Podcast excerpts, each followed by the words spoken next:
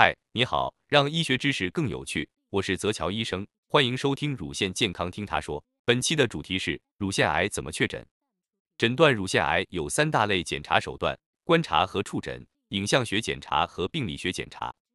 通常到医院后，都是从医生观察、触诊和各类影像检查开始，包括 B 超、X 线、磁共振等。这些检查能确定乳房内有包块，有经验的医生也能基本判断它的性质。但需要明确的是，这些都无法百分之一百确诊，因为它并没有直接分析肿瘤细胞。要真正板上钉钉，还是得靠病理学检查，这才是诊断乳腺癌的金标准。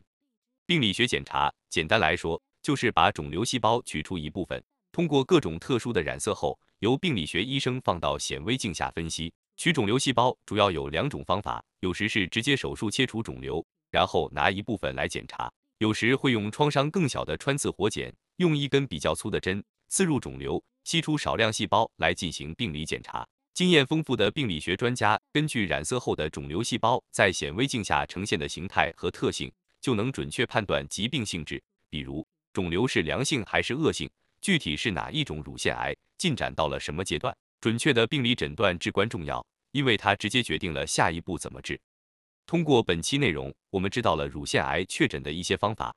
对乳腺癌的病理学检查有了进一步了解，趣味医学知识分享就在泽桥医生，咱们下期见。